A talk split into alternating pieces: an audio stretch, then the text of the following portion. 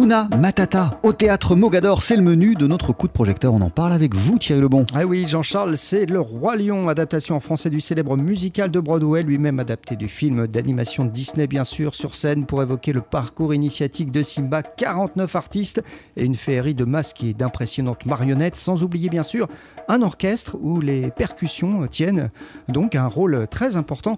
C'est ce que nous explique un des percussionnistes de la formation que j'ai rencontré, le Brésilien Felipe Fiami Vega, c'est lui d'ailleurs qu'on entend sous nos voix. Nous avons beaucoup d'instruments différents. Moi, j'en ai 35 par exemple. Vous avez deux percussionnistes qui se trouvent de chaque côté de la scène et que le public peut voir. Il y a un autre percussionniste qui joue du marimba et du balafon. Il se trouve, lui, sous la scène avec un batteur. Il n'y a pas que des percussions africaines dans le Roi Lion. Il y a des instruments brésiliens, cubains, afro-cubains. En fait, toutes ces percussions donnent le groove au spectacle.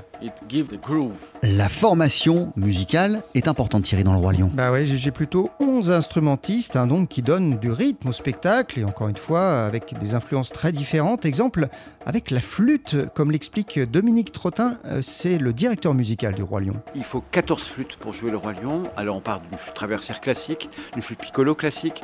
On joue la flûte de pan, qui n'est pas très africaine, qui est plus sud-américaine. Il y a des flûtes asiatiques, les banchouri, et il y a des flûtes africaines.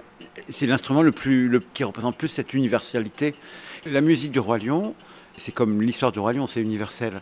Donc il y a des influences. Elton John a écrit des chansons qui sont restés des tubes, dont deux, trois très jazzy comme euh, Je voudrais être roi, Kuna Matata, qui est pour le coup très très jazzy.